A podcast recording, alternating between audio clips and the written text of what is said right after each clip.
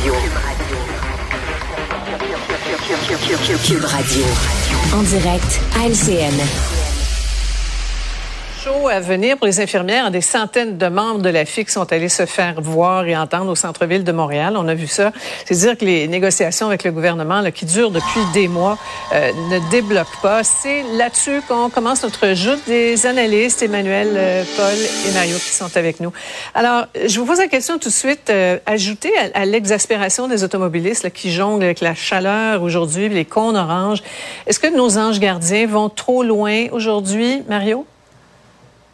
Ben, je les entendais ce matin dire on va perturber la circulation à Montréal. J'avais le goût de répondre, vous pourrez pas, il y a quelqu'un qui est passé avant vous, c'est la mairesse, là. Mais,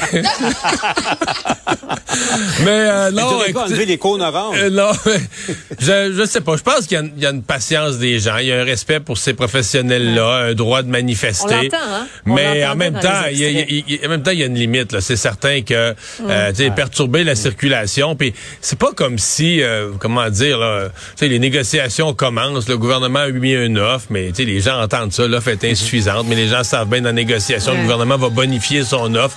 Et je pense qu'il y a une patience raisonnable dont il faut pas abuser là, du côté du public. Il y a des limites, comme elles disent. On voit ça partout sur les banderoles, Paul. c'est ça. Mais en même temps, Sophie, moi, je parle d'un principe très simple. C'est compter dans son propre filet, c'est jamais bon quand tu joues au hockey. Et puis. Euh, un sentiment que c'est ça? Et parlons un peu de la tactique là, employée. On comprend la, la mm-hmm. stratégie. Euh, elles, ont un, un, énorme capital de, de, sympathie, mais délibérément, on a annoncé qu'on va perturber euh, la circulation à Montréal, donc compliquer la vie de, de, bien, de bien des gens. C'est pas, c'est pas la fin du monde, on s'entend là-dessus. Euh, mais il faut faire attention. J'ai posé la question à Régine Laurent vous l'écouterez au bilan euh, ce soir, qui a présidé ce syndicat-là. Puis elle est en total désaccord avec l'esprit qui se cache derrière la décision de, de ben, choisir ce moyen de pression. Ouais. Manuel? Moi, Sophie, dans mon livre, on s'entend, là, ce genre de moyen de pression, ça n'a rien à voir avec les anges gardiens et ça n'a rien à voir avec les infirmières, ça a à voir avec les syndicats.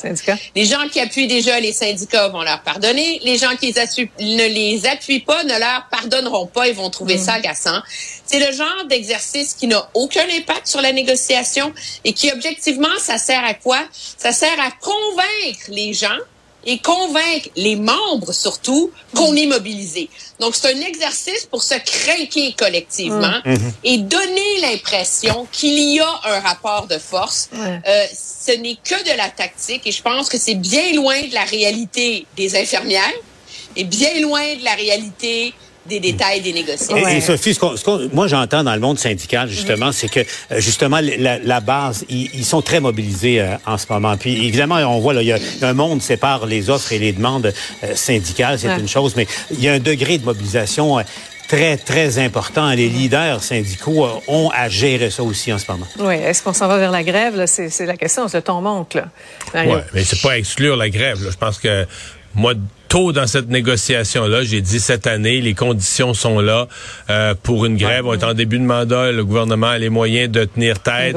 Euh, en plus, l'inflation, c'est reste l'inflation, ça complique tout parce que euh, eux veulent être compensés en disant regarde, l'inflation a grugé notre pouvoir d'achat, mais de l'autre côté, le gouvernement veut pas se laisser en, le gouvernement signe pour trois ans, puis donc veut pas se laisser embarquer au nom de l'inflation dans des augmentations que, qui vont coûter cher aux contribuables. Donc trouver l'équilibre là-dedans, c'est plus difficile que jamais là.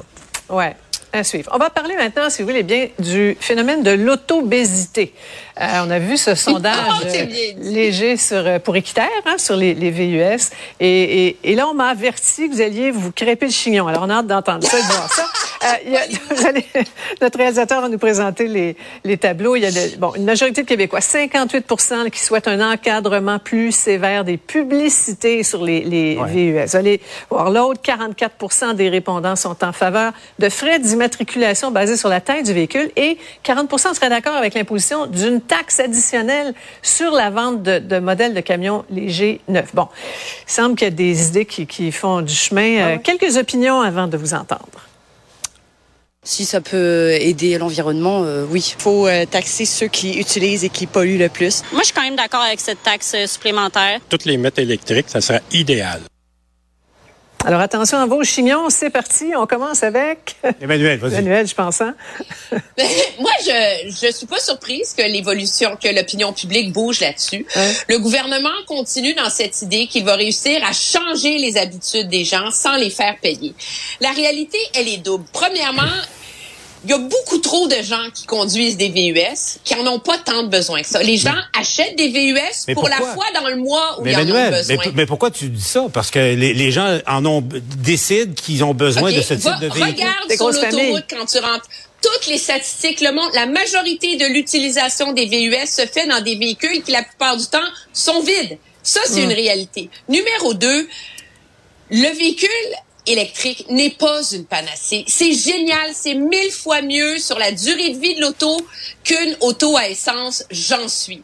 Mais la réalité, c'est qu'il y a un coût environnemental en termes d'exploitation minière, euh, le cobalt, le lithium. Il y en a un pour les véhicules usuels. un véhicule usuel est, fait du fer, du métal extrait de la côte nord. Pas, ouais. ouais. Mais moi, je pense que euh, c'est un débat important. Et, et là, bon, qu'est-ce que personnellement, individuellement, on peut faire pour contribuer à la lutte contre les gaz à effet de serre. Mmh. Quand on regarde cette, cette question-là de Montréal, je peux comprendre. Tu sais, à Montréal, t'as pas la même réalité euh, qu'à Val d'Or, qu'à Bécomo, mmh. qu'à Rivière-du-Loup. Euh, et, et c'est important. Les, les familles de trois enfants, Marc-André Leclerc, Yasmine le disait, elle, ajoute, c'est pas un luxe pour, pour euh, des, des, grosses familles. Et puis bon, quand tu es à Montréal, c'est une chose. Mais tu sais, quand, quand tu es à Val d'Or, quand tu es, Mario, quand tu es à Rivière-du-Loup ou, au Saguenay, tu sais, aller pêcher, ça, puis c'est pas... C'est ouais. commun. Mario. Aller pêcher sur un lac de tête en trottinette électrique, c'est pas commun. Mais, ce, ouais. non, mais tu peux aller pêcher en Mazda 3, là. Ouais, ouais. Non, mais, non, mais ce dont on parle, là, on parle d'un, on parle d'un sondage qui a été fait à propos d'une campagne de publicité anti-VUS d'équitaire. Alors, le scandale, le gouvernement fédéral a payé cette publicité. Pas payé pour améliorer euh, le comportement, payé de la publicité d'équitaire. Scandale numéro un. Le deux, moi, j'ai pas de problème qu'on dise aux gens, ayez des véhicules qui consomment moins de toutes les façons. Mais je veux dire, de dire que quelqu'un qui a un Lincoln Continental, parce que c'est une auto, ça pollue pas, versus, c'est pas, un Hyundai Kona qui est un petit VUS, parce que ça, on s'attaque à la carrosserie, c'est d'un ridicule consommé, mais c'est totalement ridicule. Puis Trudeau a payé pour ça. Il est là le scandale, qu'on ait donné de l'argent à Équiterre pour faire quelque chose qui, qui, qui a pas de sens, qui est complètement, complètement absurde. Vous savez qu'on pourrait continuer, je pense, ah pendant une autre demi-heure. Et je suis ah impressionnée pour une fille, une fille qui se dit qu'il n'est pas de char, Emmanuel, franchement, là, tu m'épates. Ah Alors, euh, non, non, non, attention, j'ai elle, une voiture à essence. Quand Emmanuel vient à Montréal, elle pollue. Quand moi, je vais à Ottawa, je pollue pas. Moi, j'ai un véhicule électrique. Oh. Mais toi, il faut que tu fasses 85 000 km avec ton auto avant qu'elle cesse oh, ça fait mal, ça fait mal. Montre-moi les études. Alors, on va à la pause, c'est dommage, hein? on vous revient, on perd du Parti conservateur du Canada dans un petit moment. Restez avec nous.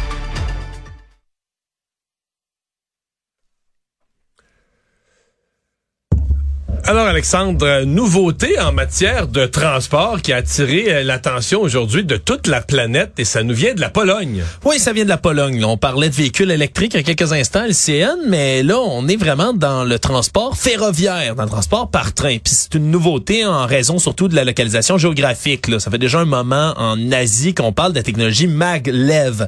Hein? C'est lévitation magnétique, hein? c'est ce que ça veut dire littéralement. Donc, maglev, c'est euh, lévitation magnétique. Donc on on porte pas sur le rail, ni plus ni moins. On l'évite. Un train qui flotte de quelques dizaines de millimètres à peine. C'est vraiment le concept de, ce, de ces types de trains-là. Donc, on élimine la friction. On élimine complètement la friction. Ça fait que le train, avec des gros aimants, l'évite un tout petit peu et peut aller à des vitesses qui sont absolument ahurissantes. Et là, c'est la nouvelle version de l'entreprise polonaise Nevomo qui présente son MagRail et qui va dans le, la, voie d'essai qu'ils ont réussi à faire. Là, on dépassait 500 km heure, Mario, avec ce nouveau train-là. Là. Ça va excessivement vite. Faut pas que tu frappes quelque chose ou que tu dérailles. Là.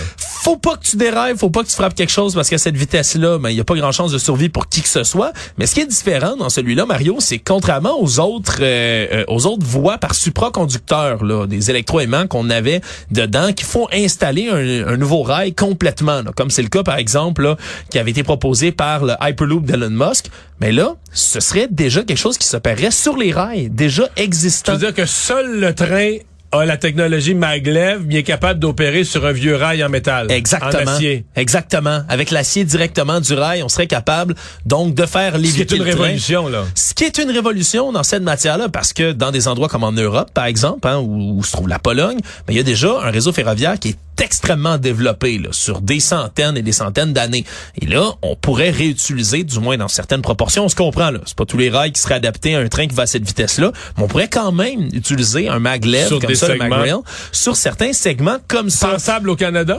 Ben au Canada, en fait, si on avait là déjà donc le trajet qu'on pourrait faire entre Montréal et Vancouver, là, pas mal dans les points, là, pas exactement les plus éloignés. genre 6000 km. Ça, c'est très exactement 4600 km, Mario. 8h20 minutes que ça prendrait en train pour se rendre là, à Ce qui devient mieux que l'avion, parce que l'avion prend 6 heures.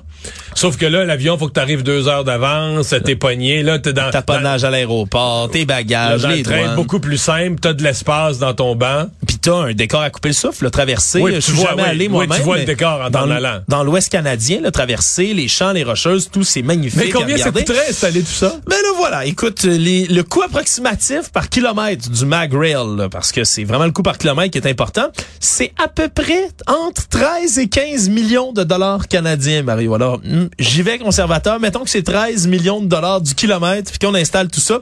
59 milliards 800 millions que ça coûterait, estimé conservateur, à installer. À suivre, c'est pas fait.